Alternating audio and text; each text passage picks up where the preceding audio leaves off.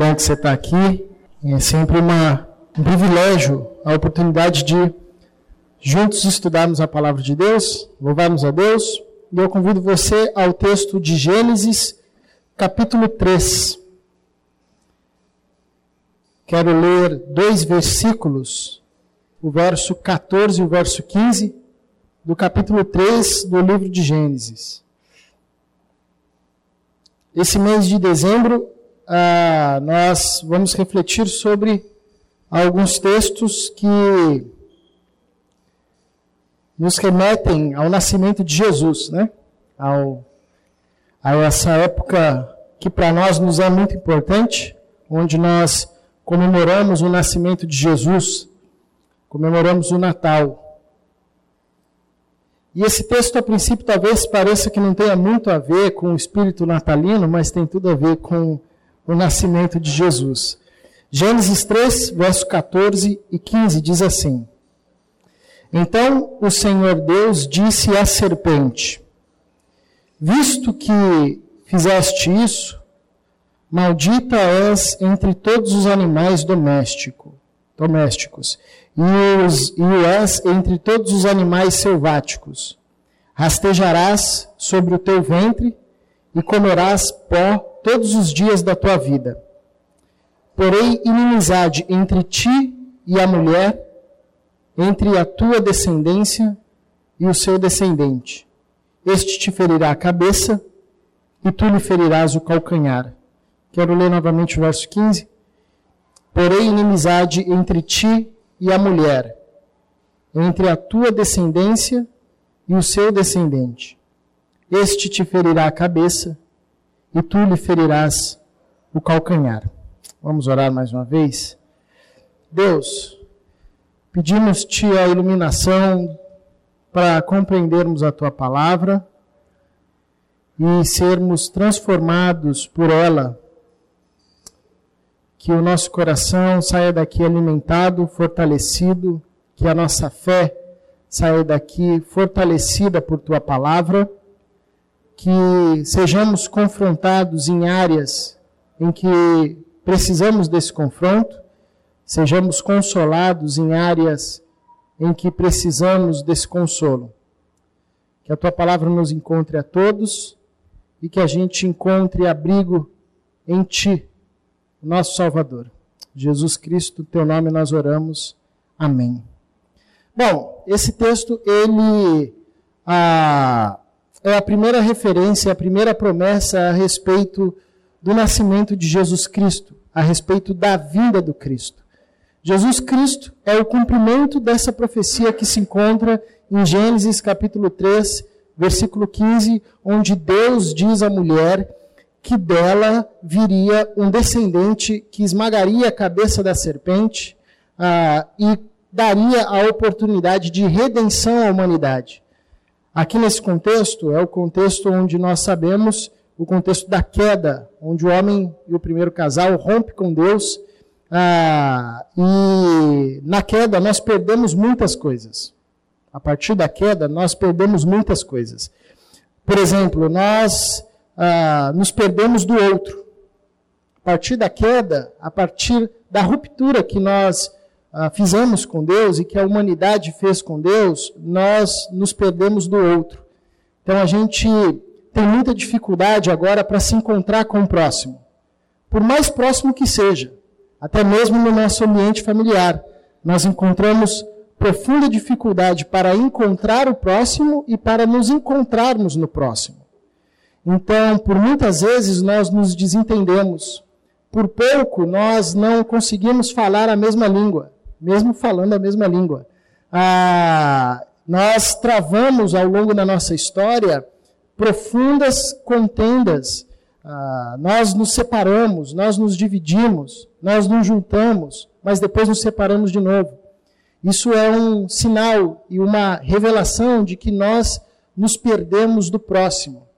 Isso é uma das coisas que nós perdemos com a queda. Nós nos perdemos uns dos outros. Né? Ah, nós também nos perdemos de nós mesmos.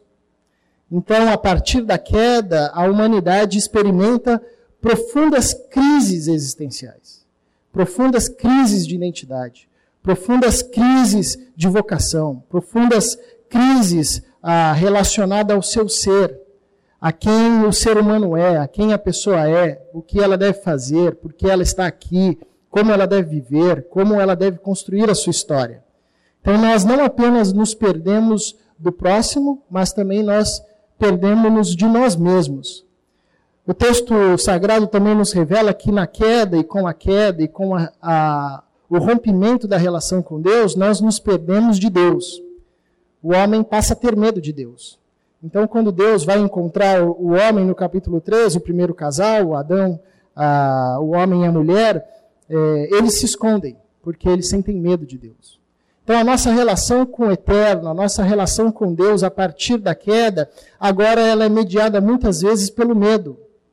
Então, nós temos medo de Deus, medo de sermos castigados por Deus, medo de não sermos recompensados por Deus, medo de sermos excluídos do cuidado de Deus, ou ela é mediada, às vezes, ah, por outras emoções ah, e movimentos, é, como o orgulho, como a barganha, como o domínio. Então, nós nos perdemos de Deus. Nós nos perdemos também da criação. Nós temos um profundo problema com a terra, com a criação, com o nosso ambiente. Nós não conseguimos ah, ter uma relação natural com a criação e passamos a ter uma relação de dominação. Então, com a queda, nós perdemos muitas coisas. Perdemos-nos do próximo, perdemos-nos de nós mesmos, perdemos-nos de Deus, ah, perdemos ah, o contato com a criação. Porém, mesmo diante desse cenário de perda, ah, Deus não nos perdeu. Deus não nos perdeu. Nós continuamos sobre o cuidado de Deus. Nós continuamos ah, sob o olhar atento de Deus. O olhar atento de Deus continuou sobre a humanidade. O favor e o amor de Deus e a boa vontade de Deus continuou sobre a humanidade. E esse texto é a prova disso. Porque mesmo num cenário de rebeldia gerado pelo, pelo próprio homem e pela própria mulher, ah, Deus trouxe e suscitou uma esperança. Então, depois que homem e mulher comeram do fruto, do qual Deus disse para não comer, desobedeceram a lei de Deus, ou seja, tomaram posição contrária a Deus, decidiram construir a história da humanidade a, a partir de uma independência de Deus, de uma oposição a Deus, mesmo tomando essa posição, a palavra de Deus ao primeiro casal é uma palavra que suscita esperança.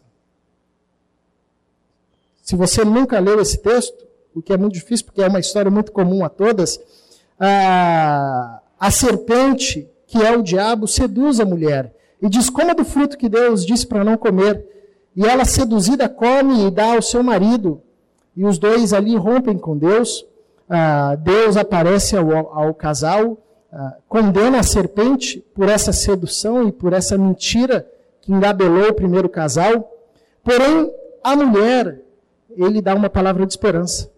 Ele diz: ah, Eu vou colocar uma inimizade entre a serpente e você, entre você e a serpente.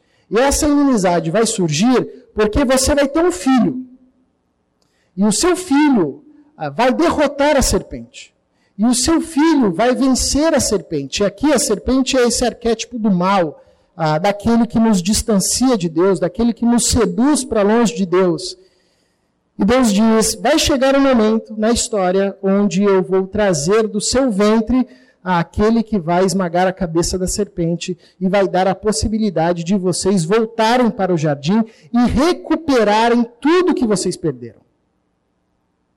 Então, tudo isso que vocês perderam com essa rebelião, quando vocês se perderam de si mesmo, do próximo, da criação, de Deus, ah, vocês vão poder recuperar isso quando vier esse filho.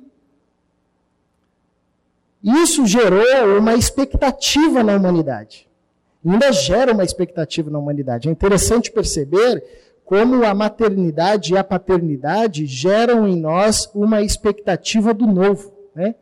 invariavelmente, o filho é essa representação do novo. Ele irá nos levar para um novo lugar. Quem será esse menino? Ele será um novo gênio da história? Ele será aquele que vai dar uma contribuição significativa para a humanidade? Ou ele vai ser aquele ah, que irá trazer alegria para a nossa família, que vai unir o casal, ou que vai nos levar ah, para mais longe de onde nós chegamos?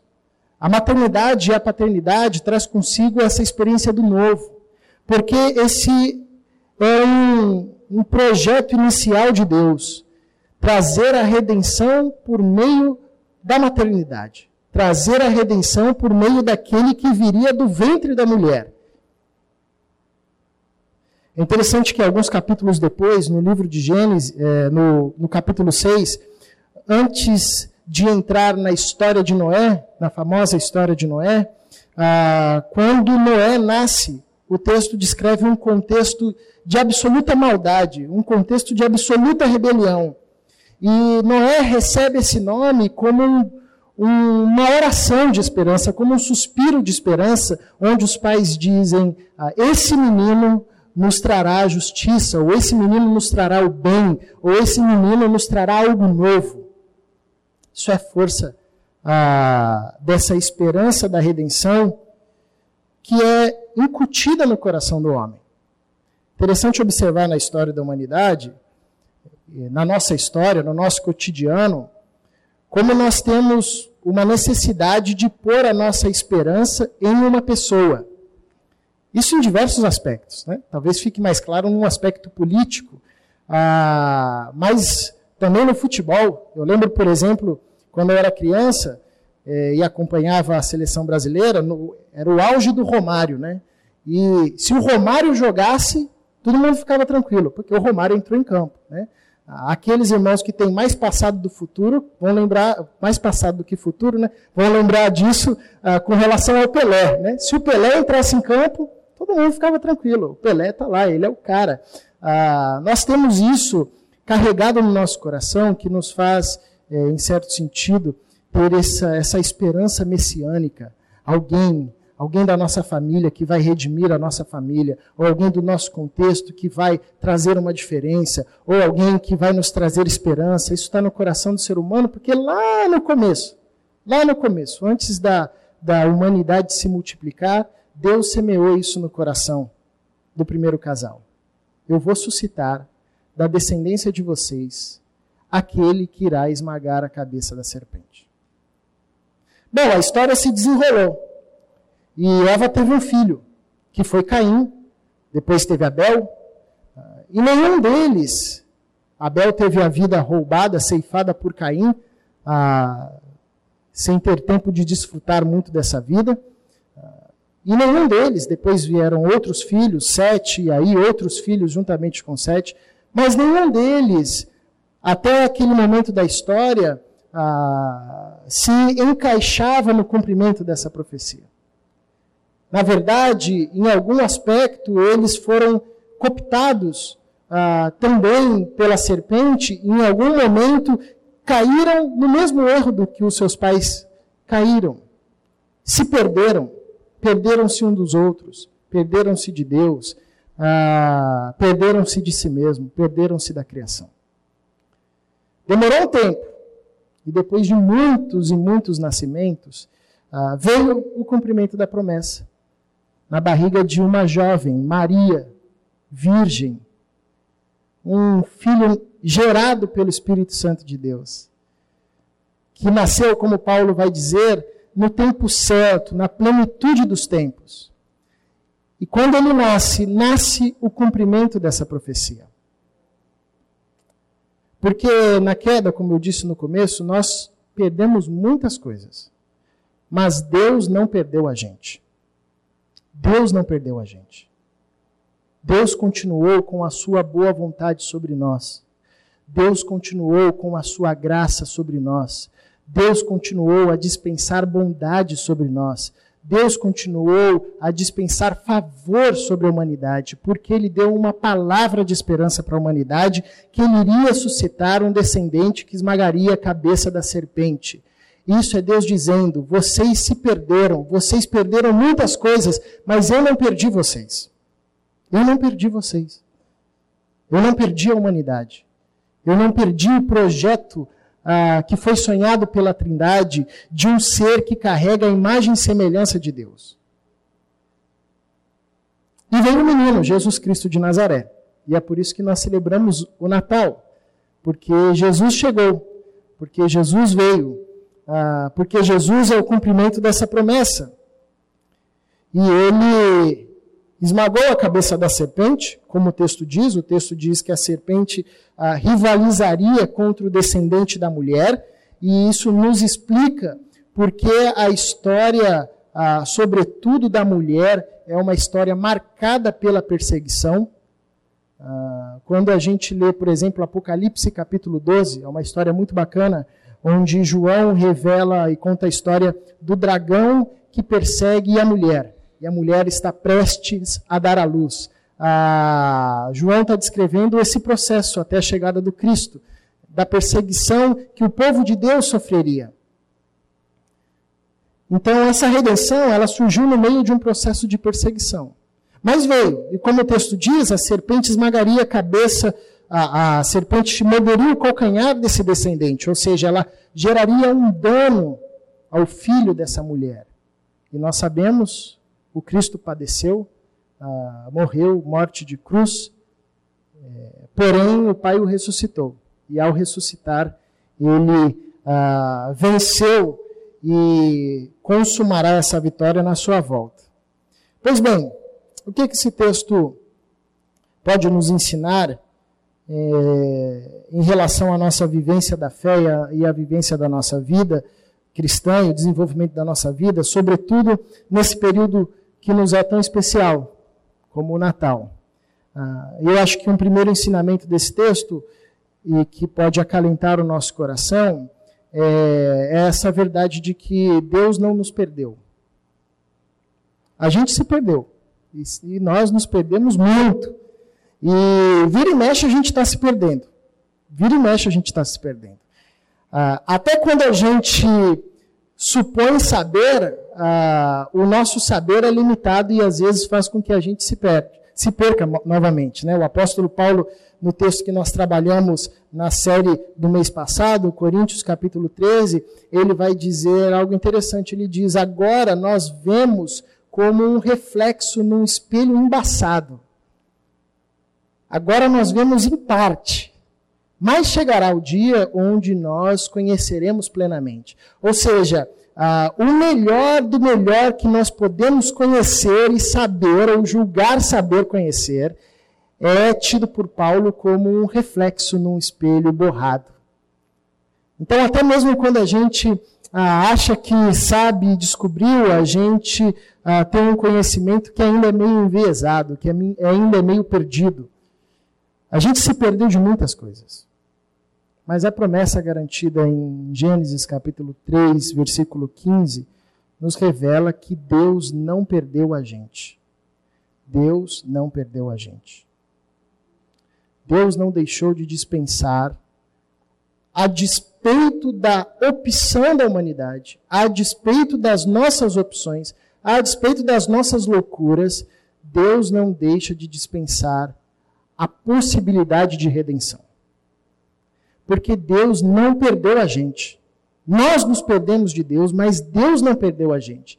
Tem uma passagem no, no, nos evangelhos, um milagre que Jesus faz, que às vezes nos passa desapercebido, mas que é muito bacana, é quando ele precisa, é, os discípulos precisam pagar o imposto e eles estão sem dinheiro. Né? É, e final do mês, sabe como é? Ainda não tinha caído o pagamento, os caras estavam sem dinheiro. O discípulo Pedro chega para Jesus e diz: Jesus, estão cobrando imposto da gente e a gente não tem dinheiro, o que, que a gente faz? Ah, e Jesus diz para Pedro: Vai no rio tal, na margem do rio tal, e lá você vai encontrar um peixe. E você vai pegar esse peixe. E quando você pegar esse peixe, você vai encontrar uma moeda na boca desse peixe. E Pedro vai e faz o que o mestre mandou fazer. Ah, e quando ele chega lá, ele encontra exatamente o que o mestre falou que ele iria encontrar. Ele encontra um peixe na beira do, do rio, ah, do mar e ele pega aquele peixe e ele encontra na boca do peixe ah, uma moeda. Esse, esse é um milagre incrível de Jesus, né? porque ah, revela para nós que Jesus sabe exatamente onde está cada coisa no universo. Jesus sabe exatamente onde está cada coisa no universo. Não existe nada perdido para Deus. Não existe nada que está perdido para Deus. Deus sabe onde cada coisa está, exatamente, em cada lugar e em cada momento. Pois ele prometeu a redenção. Esse é um outro ensinamento desse texto.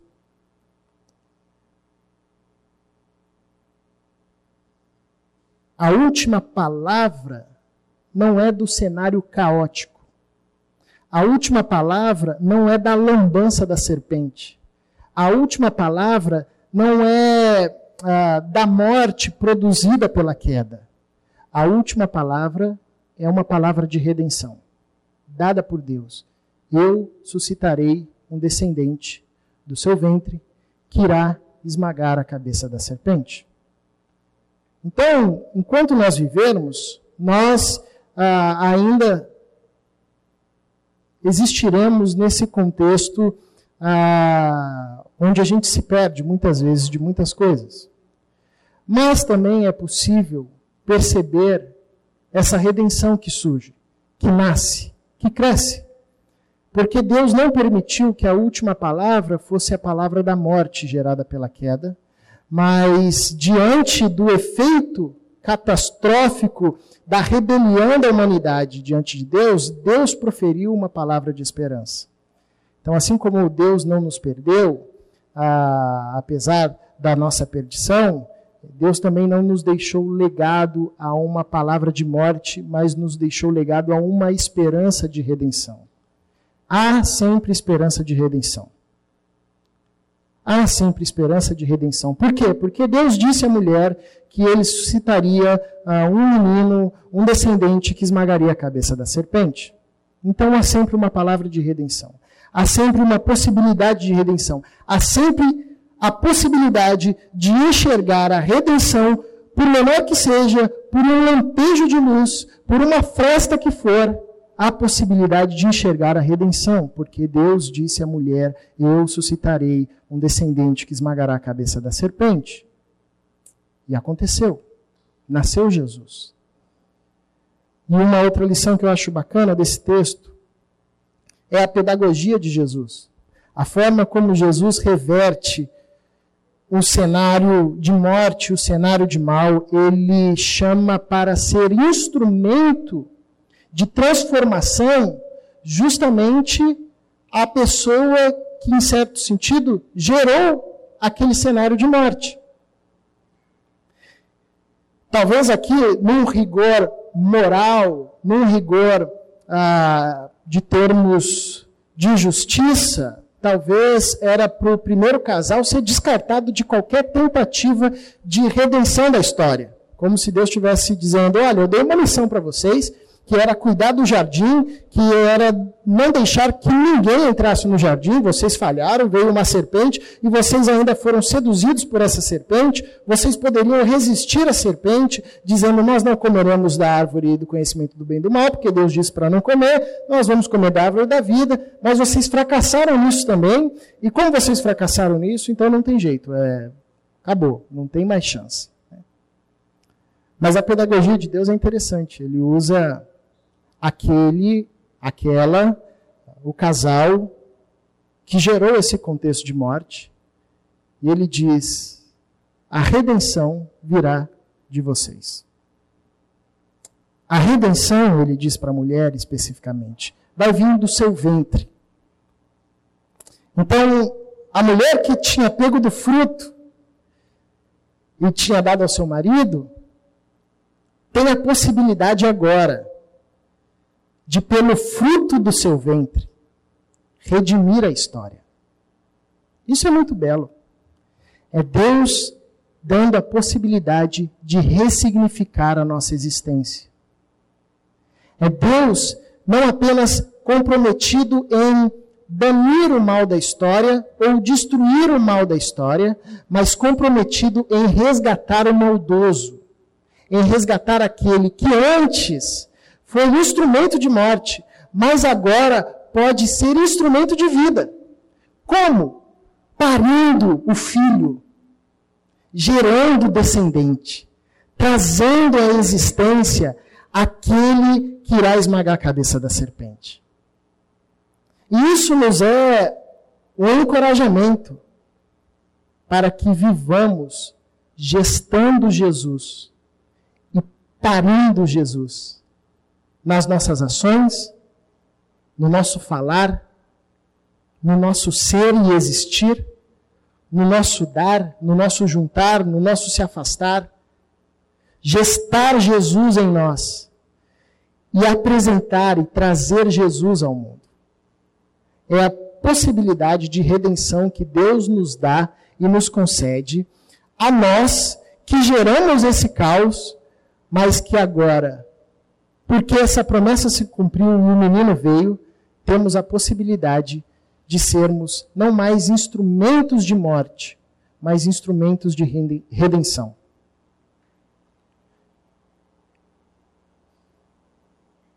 Então, para mim, Natal, fazendo um link aqui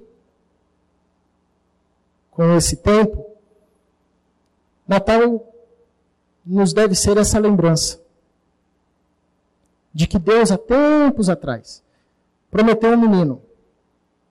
E esse menino veio, por isso que a gente comemora o Natal. Que bom, a profecia se cumpriu. E porque ele veio, se cumpriu a expectativa gerada desse texto a esperança gerada desse texto. E porque se cumpriu a esperança gerada por esse texto e por essa promessa, ah, se faz real a verdade de que, mesmo quando nós nos perdemos de tudo e de todos, inclusive de nós mesmos, ah, Deus não se perdeu de nós. Deus continuou a nos dispensar o seu favor. Porque essa promessa se cumpriu, se faz verdade, e a, a mensagem bíblica de que a palavra de redenção triunfa e triunfará sobre a palavra de morte. A palavra de redenção triunfa e triunfará ah, diante da palavra de morte. E porque o menino nos veio, o menino nos nasceu, a luz chegou ao mundo, aqueles que estavam na escuridão, se faz verdade também a possibilidade de sermos transformados e não vivermos mais como instrumentos de morte, mas como homens e mulheres que gestam Jesus e que geram Jesus. E por isso redimem a história. Vivem redimindo a história. É isso que a Bíblia chama de nascer de novo. É isso que o apóstolo Paulo diz ah, a respeito do velho homem. As velhas coisas ficaram para trás. Tudo se fez novo. Aquele que antes ah, pelo seu movimento de romper com Deus, comeu do fruto, deu ao outro, gerou um ambiente de morte, de ruptura, agora tem a capacidade de gestar o descendente, o filho, o prometido, ah, e trazer ele ao mundo, dando espaço para a redenção. Isso é nascer de novo. Isso é celebrar ah, o nascimento de Jesus e tudo o que nós ganhamos ou podemos desfrutar a partir do nascimento de Jesus. Deus não perdeu a gente, a palavra da redenção triunfa sobre a palavra de morte, e nós, que antes éramos instrumentos de morte, agora podemos ser e viver como instrumentos de redenção, gestando filho no nosso coração e gerando filho nos nossos atos e nas nossas ações. Convido você a um tempo de oração nós cantaremos mais uma canção. Enquanto cantamos, enquanto essa canção é cantada, você pode orar a Deus, respondendo a Ele com as suas palavras, a forma como essa mensagem ecoa em você. Talvez ela te confronte, talvez ela te console, talvez ela te coragem. Responda com suas palavras a Deus enquanto ouvimos essa canção. Se você puder e quiser ficar em pé para orarmos, encerrando esse momento. Senhor, nós lembramos do seu nascimento, da tua chegada entre os homens, lembramos do cumprimento do que foi dito tempos e tempos atrás onde o Senhor prometeu que suscitaria do ventre de uma mulher um menino que cresceria, viveria para ti, em tudo te obedeceria, e por te obedecer em tudo, seria dado como sacrifício para que nós pudéssemos experimentar a redenção, a salvação a possibilidade de sermos transformados, a possibilidade de não termos mais a nossa história marcada pela morte, marcada por esse estado de estarmos perdidos, mas agora vivermos a partir da vida plena, dessa possibilidade de sermos encontrados por ti e encontrados em ti. Obrigado, Senhor, pois mesmo quando nós nos perdemos de nós, do próximo, de ti, mesmo quando nós nos perdemos, o Senhor nos encontra, porque o Senhor não nos perdeu. É como a história do filho mais moço que se distanciou do seu pai e se perdeu. E se perdeu bem longe do pai. Mas depois se encontrou e foi encontrado porque nunca tinha sido perdido pelo seu pai. Nós somos assim, nós nos perdemos por diversas vezes. Mas nos achamos porque o Senhor nos acha primeiro porque o Senhor sabe muito bem onde a gente está, porque o Senhor nunca perdeu a gente de vista, porque o Senhor nunca deixou de dispensar a sua bondade sobre nós, porque o Senhor nunca deixou de dispensar o seu cuidado sobre nós, porque o Senhor nunca deixou de dispensar sobre nós a possibilidade de experimentarmos a redenção. Obrigado, Deus, porque a última palavra dada não é a palavra da morte, mas a palavra da redenção. E por mais que agora talvez nós não consigamos perceber isso, chegará um dia onde veremos esse menino que foi prometido e que nos nasceu, que morreu e ressuscitou e que voltará, nós veremos face a face. E a redenção prevalecerá sobre a história. E já não haverá mais morte, já não haverá mais luto, mais dor, mais lágrima, porque as primeiras coisas, as coisas antigas se passaram, tudo se fez novo. Obrigado, Senhor, porque em Cristo, o menino prometido que nos nasceu, em Cristo nós temos o privilégio de sermos convertidos.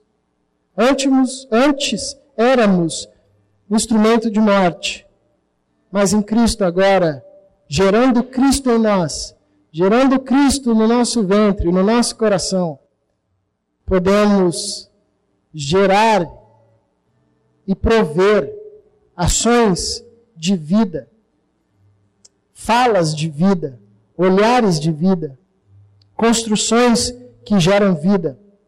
Obrigado, Deus, pois isso é tua redenção, nos dando a oportunidade de nascermos de novo e ressignificar a nossa existência.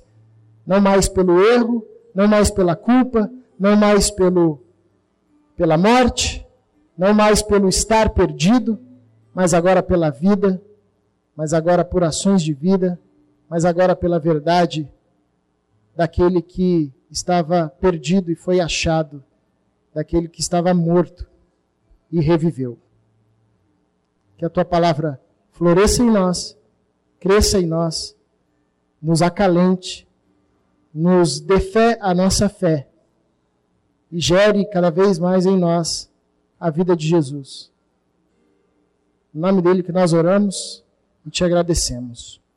Agora, irmãos, que a graça do nosso Deus, o amor do nosso Pai, a graça bondosa e salvadora de Jesus Cristo e as consolações do Espírito Santo nos acompanhem hoje e sempre. Amém. Uma boa semana a todos, meus irmãos. Deus nos abençoe.